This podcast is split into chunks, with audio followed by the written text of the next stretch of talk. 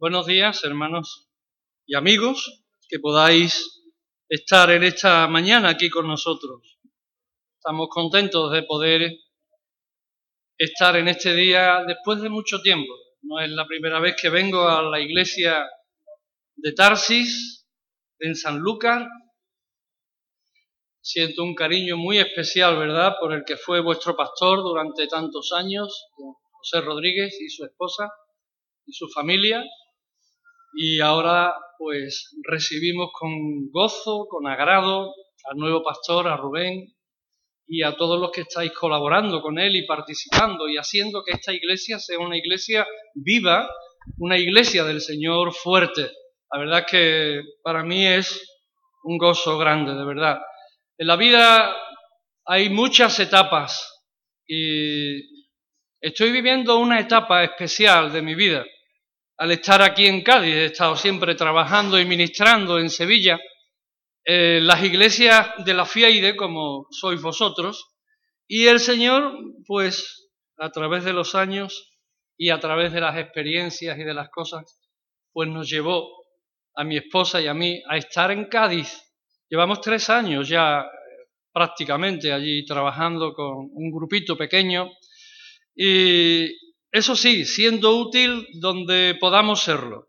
Tenemos relación y comunión con todas las iglesias de, la ciudad y de la provincia y especialmente en Sanlúcar tenemos contacto con diferentes iglesias y estamos contentos de ser útil donde quiera que el Señor nos llame. Traigo los saludos, ¿verdad?, de, de la iglesia de allí, la iglesia de Cristo de Cádiz, y os invito a que cuando queráis podáis pasar por allí. Tenemos los cultos por la tarde, así que no, no hay interferencia en vuestros cultos y seréis bienvenidos, de verdad. Y veréis un grupo pequeño, fieles al Señor, compartiendo la palabra y siendo útiles donde el Señor nos ponga. Así que, dicho esto, mi esposa no está conmigo en esta mañana porque iba a ser una mañana intensa y esta tarde tenemos el culto, aquí íbamos a salir tarde y pensó, dice, bueno, ya, ya iré por allí. De todas formas, tenemos relación, ¿verdad? Y contacto con muchos de vosotros que queremos, que conocemos a través de los años y, y ella también os manda saludos a todos vosotros. Dicho esto, pues, y pensando, ¿verdad? En el pan y el vino que tenemos hoy aquí delante, tengo un texto en la palabra del Señor para compartir con vosotros, hablando de las diferentes etapas en nuestra vida. No estamos siempre igual, evolucionamos, cambiamos. Desde el nacimiento hasta la muerte experimentamos diferentes y variadas etapas. Estaréis de acuerdo conmigo porque es ley de vida, ¿verdad? Múltiples etapas unas buenas, otras regulares y algunas que parecen malas, pero que en realidad no lo son, porque Dios tiene un propósito en nuestras vidas. Eso lo creemos, ¿verdad? Dios tiene un propósito en nuestras vidas y en nuestra existencia, desde que nacemos hasta que nos vamos. Romanos 8:28 dice, y sabemos que a los que aman a Dios todas las cosas o todas las etapas les ayudan a bien. Hay un propósito de Dios en nuestra vida, en nuestra existencia. Hay un propósito eterno de Dios para cada uno de nosotros, de los que estáis aquí y de los que están fuera, aunque no lo sepan, aunque no lo crean o aunque no lo quieran creer. Dios tiene un propósito. Vamos a leer el texto de Mateo 26, desde el verso 17 en adelante hasta el 26. Vamos a dar lectura, ¿verdad? La palabra de Dios siempre debe de ser lo que ocupe el primer lugar en todos nuestros cultos y, por supuesto, en la predicación. No nos predicamos a nosotros mismos. No predicamos lo que creemos o pensamos nosotros. Predicamos, debemos predicar lo que dice la palabra. Dice así, el primer día de la fiesta de los panes sin levadura vinieron los discípulos a Jesús diciéndole, ¿dónde quieres que preparemos para que comas la Pascua? Y él dijo, id a la ciudad a cierto hombre y decirle, el maestro dice, mi tiempo está cerca, en tu casa celebraré la Pascua con mis discípulos. Y los discípulos hicieron como Jesús les mandó y prepararon la Pascua. Cuando llegó la noche se sentó a la mesa con los doce y mientras comían dijo, de cierto os digo que uno de vosotros me va a entregar. Y entristecidos en gran manera, comenzó cada uno de ellos a decirle, ¿soy yo, Señor? Entonces él respondiendo dijo, el que mete la mano conmigo en el plato, éste me va a entregar. A la verdad el Hijo del Hombre va según está escrito de él. Mas hay de aquel hombre por quien el Hijo del Hombre es entregado. Bueno le fuera a ese hombre no haber nacido. Entonces respondió Judas, el que le entregaba, dijo, ¿soy yo maestro? Y le dijo, tú, tú lo has dicho. Y mientras comían, tomó Jesús el pan y bendijo y lo partió y dio a sus discípulos y dijo, tomad, comed, esto es mi cuerpo. Dice el texto, ¿verdad? En el versículo 17 y 18, habla de la Pascua, ¿verdad? Dice que era el tiempo de la Pascua, una fiesta importante para los judíos. Ya sabéis que celebraban la salida, la liberación de Egipto, ¿verdad? Y era una fiesta sumamente importante dentro del pueblo de Dios, el pueblo judío. Pascua, en hebreo, es Y en griego es pasha, es una palabra parecida, pero en inglés se utiliza otra palabra, es la palabra passover, que significa salto, ¿verdad? Salto. Pasar por encima significa esta palabra. Esta noche yo pasaré y las casas que tengan la sangre de un cordero en el dintel de la puerta, yo pasaré, yo saltaré, dice el Señor. Si el juicio de Dios viniera en este momento, hermanos y amigos, Él saltará, no nos tocará, porque Jesús nos marcó con su sangre. Gloria a Dios. Estamos marcados con la sangre del Cordero de Dios. Y si el juicio de Dios fuera ahora, Él pasaría, Él saltaría, sobre todo aquellos que le hemos recibido en nuestro corazón como nuestro Dios y como nuestro Salvador, ¿verdad? Él nos ha marcado con su sangre y Él salta. Eso significa la palabra salta o salta, eh, la palabra Pascua, ¿verdad? Jesús, la noche que fue entregado, tomó pan, dice Primera de Corintios 11, versículo 23. Y también lo vemos aquí en el versículo 26 que hemos leído. Tomó el pan e hizo cuatro cosas con ese trozo de pan que bien pueden ilustrar, fijaros lo que os digo, bien pueden ilustrar las cuatro etapas de nuestra vida, de nuestra vida cristiana, hermanos. Cuando dice el Señor que tomó el pan y lo bendijo, lo partió y lo dio a sus discípulos. Primero, lo tomó el pan, tomó el pan en sus manos. Lo primero que Dios hace con nuestras vidas, hermanos, es que la toma en sus manos. Él toma tu vida en sus manos. Segundo, la palabra dice que bendijo el pan. La segunda cosa que Él hace en nuestras vidas es que nos bendice. Él bendice nuestra vida. La tercera cosa es que Él partió el pan.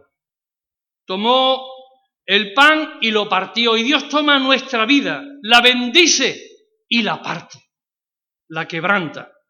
Cuarto paso, lo dio. Dice que lo dio a sus discípulos. Él nos toma nos bendice, nos parte y nos comparte, nos da. Os voy a dar el mensaje en cuatro frases. Si no las olvidas, se te habrá quedado lo más importante del mensaje que hoy voy a compartir con vosotros. Dios primero nos toma, como hemos visto con el pan. Él, lo que Él toma, lo bendice. Él no bendice lo que primero no toma. Todo lo que bendice, lo parte.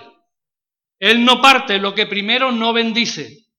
Y todo lo que parte, lo comparte. Él jamás comparte lo que primero no parte. Voy a repetirlo. Y si quieres tomar nota, puedes hacerlo. Así que Dios primero nos toma, ¿verdad? Y, lo, cuando lo que Él toma, lo bendice. Cuando Él toma tu vida, la bendice. Él no bendice lo que primero no toma. Y todo lo que bendice, lo parte. Él no parte lo que primero no bendice. Y todo lo que parte, lo comparte. Él jamás comparte lo que primero no parte, hermanos. La mayoría de los creyentes queremos quedarnos entre el primero y el segundo paso. Ahí estamos cómodos, ahí estamos bien. Nos toma y nos bendice. Dios nos toma y nos bendice. Y no queremos ir más allá porque estamos bien, estamos contentos en esta situación. Pero el Señor quiere completar el proceso en cada una de nuestras vidas. De eso no te quepa duda. No te conformes con el Señor me toma y me bendice. Él quiere partirte y quiere compartirte. No te quepa la menor duda. Entrando en los pasos más detenidamente, el Señor primero nos toma. ¿Qué significa tomar? ¿Verdad? Vamos a empezar. ¿Qué significa tomar? Recibir, tomar sin violencia, tomar con la mano para usar, tomar posesión hasta apropiarse, coger para usar, recibir algo, ¿verdad? Hacerse cargo de, algo. Esto significa en el Real, en, el diccionario de la Real Academia Española. Solemos decir en nuestros conceptos cristianos, el día que acepté a Cristo, ¿verdad? El día que tomé a Cristo, que decidí aceptarlo en mi corazón. Y yo te digo y te corrijo que no, mi querido hermano. Tú no, tú no, tú no tomaste a Cristo. Tú no, tú no lo hiciste. Cristo nos aceptó. Cristo nos tomó a nosotros. Él nos toma a nosotros. De eso no te quepa ninguna duda. Él nos buscó. Nuestra naturaleza caída no busca a Dios. Él nos busca a nosotros. Dice en la palabra de Dios que Él nos hizo aceptos en el amado. Dios nos aceptó en su Hijo Jesucristo, que es el amado, ¿verdad? Él buscó en la parábola de la oveja perdida, Él fue el que buscó la, la oveja número 100. La oveja número 100 no buscó al dueño, al pastor, ¿verdad? Fue el pastor el que buscó a la oveja perdida. La mujer que perdió la moneda fue ella la que tomó la iniciativa, la que buscó la moneda perdida hasta que la encontró. ¿Verdad? esos relatos vienen en Lucas capítulo 15. Y Dios nos busca, hermanos. ¿Y sabes por qué nos busca? Porque nos ama. Porque somos especiales para Él. Eres especial para Dios. Como dice la chica, ¿verdad? Que lleva el programa de televisión española eh, los domingos por la mañana, siempre termina con la misma frase. Tú vales mucho para Dios. Y es verdad. Valemos mucho para Dios. Dios nos busca porque nos ama, hermanos, porque somos especiales para, para Él. El apóstol Pablo dice en Efesios, en el capítulo 1, versículos 13 y 14, en él también vosotros, habiendo oído la palabra de verdad del Evangelio de vuestra salvación y habiendo creído en él, fuisteis sellados con el Espíritu Santo de la promesa, que es las arras de nuestra herencia hasta la redención de la posesión adquirida para alabanza de su gloria.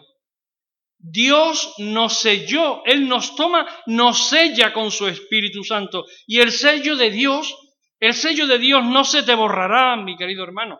Te da autenticidad. Te hace ser auténtico. Eres propiedad de Dios. Él te ha tomado. Él me ha tomado. Él un día que yo andaba perdido, ¿verdad? Como cada uno de vosotros. Él me tomó. Me amó. Sentí su amor. Me abrazó. Y me sentí una nueva criatura una nueva persona. Muchas gracias, Pablo. Qué detalle. Dice, que, dice la Biblia que, que ni un vaso de agua quedará sin recompensa, ¿verdad? gracias, Pablo. El Señor te busca, te buscó. Él te tomó, te hizo de su propiedad y no sé yo para darnos esa autenticidad. Él tomó a Mateo y lo tomó detrás del banco de los tributos públicos Allí estaba él y le dijo, Mateo, sígueme. Él tomó a Mateo, él tomó a, a Saqueo. ¿Os acordáis de Saqueo allí en el árbol aquel? Porque era un hombre bajo, había muchas personas, mucha gente, mucha multitud. Y Jesús no pasó por alto, miró a Saqueo, le dijo, Saqueo, baja porque voy a tu casa. Te voy a tomar, Saqueo, te voy a tomar. Él tomó a la samaritana, se acercó a la samaritana en el pozo que meditábamos esta mañana, ¿verdad? Él tomó a Abraham, tomó a Pablo, tomó a Pedro. Él nos toma, hermanos, Él nos toma. ¿Cuántos de vosotros habéis sido tomados por Dios? ¿Habéis sido tomados por Dios? Confío en que sí, que así sea. Podamos decir, sí, Señor, Tú me tomaste un día y Él quiere tomar y sellar. Si alguno no lo ha hecho todavía, es tiempo. Abre tu corazón y recibe por la fe a Jesucristo en tu vida. Él quiere tomarte, Él te ama. No te quepa la menor duda. duda. Hoy es el día de salvación para ti. Jesús quiere tomarte. Pero el segundo paso está detrás. Él todo lo que toma lo bendice, dice la palabra del Señor, que tomó el pan y lo bendijo. Él nos toma para luego bendecirnos. ¿Qué es bendecir? Vamos a aclarar, ¿verdad? ¿Qué es? ¿Qué significa bendecir? Alabar, engrandecer, ensalzar a alguien, hablar bien de alguien, celebrar con alabanzas, tener protección, hacerte bien. Dios te quiere bendecir. Dios quiere bendecir tu vida. ¿Cuántos de vosotros estáis siendo bendecidos? Yo me siento bendecido de parte de Dios. Con mis luchas, mis problemas. Que tengas luchas, que tengas problemas, no quiere decir que no seas bendecido. Él te bendice, Él nos bendice. Nos tomó tristes, ¿verdad? Y nos bendijo con alegría. Nos tomó desamparados y nos dio protección, nos halló condenados y nos dio salvación. Qué bueno, hermanos. Solo pedimos, ¿verdad? Solo queremos bendiciones. Señor, bendice mi vida, bendice. Pero, hermanos, debemos aprender a disfrutar de las bendiciones que ya tenemos. Y a veces ves a hermanos en la fe, a creyentes que no están disfrutando de lo que tienen en el Señor, de las bendiciones que el Señor nos da. Y ves ahí a personas tristes que languidecen. Y Dios quiere hacernos felices. Primera de Pedro, el, el apóstol Pedro, Pedro nos da también alguna enseñanza. Quiero leer el texto de Primera de Pedro, capítulo 1. Hay dos versículos allí en el capítulo 1, los versos 3 al 5. Mirad cómo habla el apóstol Pedro. Bendito el Dios y Padre de nuestro Señor Jesucristo, que según su grande misericordia nos hizo renacer para una esperanza viva por la resurrección de Jesucristo de entre de los muertos, ¿verdad? Para que para una herencia incorruptible, incontaminada, inmarcesible, reservada en los cielos para vosotros, que sois guardados por el poder de Dios mediante la fe. Qué bueno. El apóstol Pedro, como habla, Pero el apóstol nos enseña que debemos vivir vidas que alaben a Dios, que glorifiquen a Dios en todo momento, hermanos, que no se quejen, porque la queja está muy a menudo en nuestros labios. No debemos quejarnos, porque es mucho lo que tenemos en el Señor Jesucristo. Es mucho, hermanos. Debemos tener la actitud también del apóstol Pablo. Él es un modelo excelente, el apóstol Pablo. El preso escribe a los libres, él estaba en la cárcel, y le escribe a los libres, a los filipenses, a la iglesia que estaba instaurada en Filipos, y les dice, me gozo en el Señor, le dice él, desde la cárcel. ¿Es posible? Estar en la cárcel y me gozo en el Señor es injusto. No era justo que estuviera en la cárcel. No había cometido delito, solo predicaba a Cristo. Me gozo en el Señor y dice él, gozaos conmigo, gozaos conmigo, dice el apóstol Pablo. Yo me gozo en el Señor, vosotros tenéis que alegraros conmigo también. Bendecir, qué bueno, que el Señor nos toma y nos bendice, hermanos. Pero sabéis, todo lo que bendice lo parte. Esto no nos gusta generalmente. Nos gusta, como decíamos, el primero y el segundo paso. Él nos toma, nos da alegría, nos trae gozo al alma, pero y nos bendice. Ahora llega una parte muy interesante también. Todo lo que Él bendice lo parte. ¿Qué significa partir? Partir significa quebrar. Y esto no nos gusta. ¿Por qué? Porque no nos gusta que nos partan. ¿Verdad? ¿Es cierto que Dios nos parte? Podríamos preguntarnos. ¿Y por qué nos parte Dios? ¿Por qué nos quiebra? ¿Es necesario pasar por este proceso? Es que nosotros somos como una semilla. Me hubiera gustado traer una semilla que no he tenido oportunidad de hacerlo. Una semilla pequeña, ¿verdad? Y cada semilla que tomamos, sea de maíz, de trigo, de lenteja, de cualquier cereal, de cualquier producto, de cualquier hortaliza, es una pequeña semilla y dentro hay una tremenda vida, hermanos. Vida en potencia. Dentro de esa semilla pequeñita hay vida en potencia. Pero esa vida en potencia no puede salir hasta que la cáscara que la envuelve, ¿verdad? La cáscara que envuelve la semilla no se rompa. Es necesario romper esa cáscara que envuelve la semilla para que salga la vida. Y si sembramos esa semilla, la humedad del terreno va a golpear, va a golpear tanto esa cáscara que la vida que hay dentro comienza a salir con violencia hacia afuera, comienza a salir violentamente, hermanos. Jesús lo dijo de esta manera en Juan 12, 24. Si el grano de trigo no cae a tierra y muere, no lleva fruto. Una semilla que cae en pedregales muere, no va a ninguna parte. Es necesario que sea enterrada, es necesario que la humedad rompa la cáscara para que salga la vida. Tiene que morir. La palabra de Dios nos muestra que Dios a todos, mirad lo que os digo, a todos sus instrumentos, sean hombres o mujeres. Primero los toma como a Abraham, ¿verdad? Es un buen ejemplo para, para mirar. Luego lo bendijo.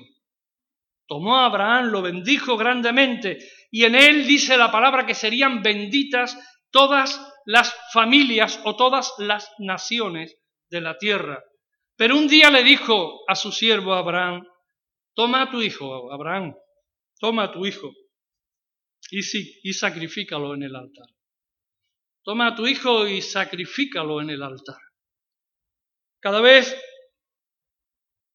que leo este pasaje, hermanos, yo me imagino el dolor que ese padre sintió el día que subiendo con su hijo a la montaña, su hijo que quizás podría ser un adolescente, llevando la leña, de pronto le dice al padre el chaval, creo que se nos olvidó algo. Llevamos la leña, llevamos el fuego, pero ¿dónde está el cordero? ¿dónde está el cordero? Yo creo que un nudo muy grande se tuvo que poner en la garganta de Abraham. Yo creo que Abraham se tuvo que un nudo interior, un dolor interior, y le dijo, Dios proveerá, Dios proveerá, hijo mío. Fue la respuesta de Abraham. Cuando llegaron, lo puso en el altar y cuando estaba a punto de sacrificarlo en obediencia a Dios, Dios le dijo, detente, Abraham, detente, he visto tu corazón y ahora te proveo de un cordero. Ahí lo tienes, ¿verdad? Ahí estaba, enredado en una zarza. Mis queridos hermanos, esto forma parte de la vida, no tengáis duda de ello. Tomó a un Pablo, lo bendijo y lo quebró en la cárcel. Lo hizo pasar lo suyo en la cárcel. Tomó a un José, lo bendijo de tal manera que dice la Biblia que por causa de José Dios bendijo grandemente la casa de, de su amo, Potifar, y por no ceder a la tentación de la carne, fue a la cárcel y allí fue una vez más partido, quebrado. No hay nadie aquí que no pueda decir que en algún momento de su vida no haya sido quebrantado. El quebrantamiento forma parte de la vida, es el proceso para que las cosas funcionen como Dios quiere en cada una de nuestras vidas. El quebrantamiento es parte de la vida. Jamás rehusemos, os digo, hermanos, jamás rehusemos el ser quebrantados, porque estaríamos deteniendo el proceso de maduración personal en nuestra vida cristiana. No tengas temor. De ser así seguiríamos siendo niños espirituales, que no disfrutan nada más que de saberse salvos. Qué bueno, Dios me ha salvado. Y de las bendiciones. Pero Dios quiere hacer más cosas en nuestras vidas. No quiere solo tomarnos y bendecirnos, quiere hacer cosas en nuestra vida. ¿Cómo sabemos si alguien no ha permitido o no está permitiendo que Dios le parta, que Dios le quebrante. ¿Cómo lo sabemos? ¿Es posible llegar a saberse? Sí, se puede saber. Cuando culpamos a la gente, cuando culpamos a los hermanos, cuando culpamos a las circunstancias de la vida, cuando culpamos a Dios de las cosas que nos pasan, eso es un síntoma de que no te estás dejando quebrantar, partir por Dios. Cuando todo lo que hay en tu boca son quejas, cuando nada de lo que pasa te gusta, ni lo que pasa en la iglesia, ni lo que pasa en el trabajo, ni lo que pasa alrededor tuyo, todos son quejas. Deja que Dios haga el proceso en tu vida, hermano. Deja que Dios te parta, que Dios te quebrante, porque eso no es lo malo, eso es parte de la vida. Dios va a tratar de quebrar en nosotros la cáscara pecaminosa de nuestra vida la autosuficiencia, que vamos sobrados muchos de nosotros, de autosuficiencia de cada una de nuestras vidas y otras cosas que estorban en nuestra vida, en nuestro carácter. Está claro. Para él lo que quiere es liberar nuestro espíritu para que podamos crecer en absoluta dependencia y fe, sabiendo, hermanos, que él nunca, él nunca nos dejará, nunca nos dejará. Y cuando el quebrantamiento ocurre, cuando el quebrantamiento viene a nuestra vida y nos dejamos quebrantar y lloramos delante de Dios, la belleza, el poder, la frescura, el aroma del Espíritu Santo. Sale y algo va a suceder entonces, algo va a ocurrir en tu vida. La gloria de Dios se va a manifestar a través de nosotros. Algo más precioso que ver cómo Dios se manifiesta en su gloria a través de vidas quebrantadas, de vidas sometidas, de vidas que dependen de Él y no de la autosuficiencia personal de cada uno de nosotros, de lo listos que somos, de lo preparados que estamos para tomar decisiones. Como decíamos en la escuela dominical, Dios busca a niños que dependan de Él, que se agarren a Él, firmemente. Y cuando yo cedo al quebrantamiento de Él y con humildad y permito que me parta en esa frase de Jesús, hágase tu voluntad y no la mía, hágase tu voluntad y no la mía, venimos a la última y más preciosa de las etapas de la vida cristiana que es que Él me comparte. Él me da y me comparte. Porque todo lo que parte, lo comparte, hermanos. Ahora Dios comienza a usarme para bendecir a otras personas. Cuando dejamos que Dios nos parta, nos quebrante, Dios empieza a usarnos de manera que nosotros ni nos damos cuenta. Pero Dios eh, empieza a usarnos y a hacer bendición para otros. Dios tomó a Abraham, lo bendijo, lo partió en el monte cuando fue a sacrificar a su hijo Isaac y luego nos lo dio como el padre de la fe. Ahí está, luego nos lo dio para bendición de las generaciones futuras. Tomó a Pablo, lo bendijo, lo partió en la cárcel y nos lo dio como el gran apóstol Pablo. Ejemplo y bendición para todos los creyentes desde el primer siglo de la iglesia. Ejemplo para todos nosotros, hermanos. Tomó igualmente a José, ¿verdad? Lo bendijo, lo partió en la cárcel y luego lo dio para ser de gran bendición a su familia y a su nación, a la nación hebrea. Esta es la realidad. Tomó a Jesucristo su Hijo. Dios tomó a Jesucristo su Hijo, luego lo bendijo, después lo partió en el Calvario y, luego nos lo dio como el Cristo resucitado para bendición a todos los que hemos creído en Él. Gloria a Dios, hermanos. Dice Primera de Pedro capítulo 2, para vosotros los que creéis, Cristo es precioso. Cristo es precioso, pero para los que no creen, piedra de tropiezo y roca que hace caer. Es que Dios todo lo que parte lo comparte y los hombres y mujeres que están siendo usados por Dios en todo el mundo y esto es una realidad, son hombres y mujeres que podrían contarte las muchas veces que han sido quebrantados y no han rehusado el quebrantamiento de Dios. Dios nos hace pasar por etapas increíbles en nuestra vida. Los que más edad tenemos, ¿verdad? y tenéis aquí presentes, podréis confirmar las diversidad de etapas que habéis pasado en vuestra vida, personales, espirituales. El quebrantamiento es una de ellas. Pero cuando Dios nos quebranta es con un propósito para bendecir a otros. Quizás, mi querido hermano, viniste con algún quebranto en tu vida en esta mañana.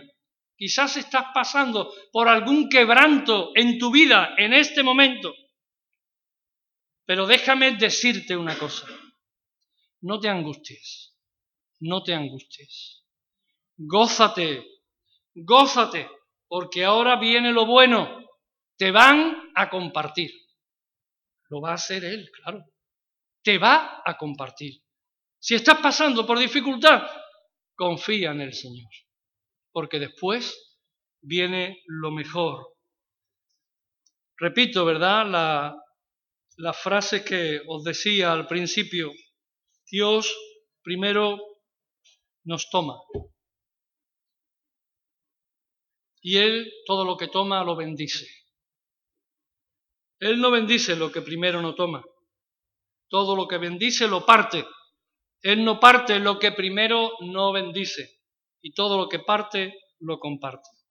Él jamás comparte lo que no parte. Así que ánimo y que el Señor te bendiga. Si estás pasando por tribulación, por quebranto, el Señor te va a compartir. Gloria a Dios. Padre, te damos gracias, Señor, por tu palabra. gracias porque una vez más nos la muestras desnuda tal cual para enseñanza, para exhortación de nuestras vidas. Ayúdanos, Señor. Ayúdanos si estamos pasando por dificultad, por momentos difíciles. Danos el sosiego, la confianza, la paz de saber que tú tienes un propósito grande en nuestras vidas. Queremos, Señor, estar a tus pies, rendidos ante ti, humillados delante tuya, Señor, reconociendo que tú eres sabio y que nosotros somos torpes. Pero gracias a tu palabra, tú nos enriqueces con ella, Señor. Ayúdanos, Señor, a entender las riquezas que en ella hay. Ayúdanos a entender los momentos de nuestra vida, esos momentos difíciles, duros, que no sabemos cómo terminarán las cosas, pero que tú te vas a glorificar. Bendice esta iglesia, Señor, a, Rubén como su pastor y a su esposa, guíales, Señor, y que ellos tengan el aplomo, el apoyo, la plenitud de tu Espíritu Santo guiándoles en sus vidas. Gracias. Gracias por los hermanos aquí porque son una bendición para mi vida y yo te alabo y te bendigo cada vez que me acuerdo de ellos. En el nombre de Jesús. Amén, Señor. Hermanos, lo dicho, que el Señor os bendiga y que tenéis en Cádiz vuestra casa.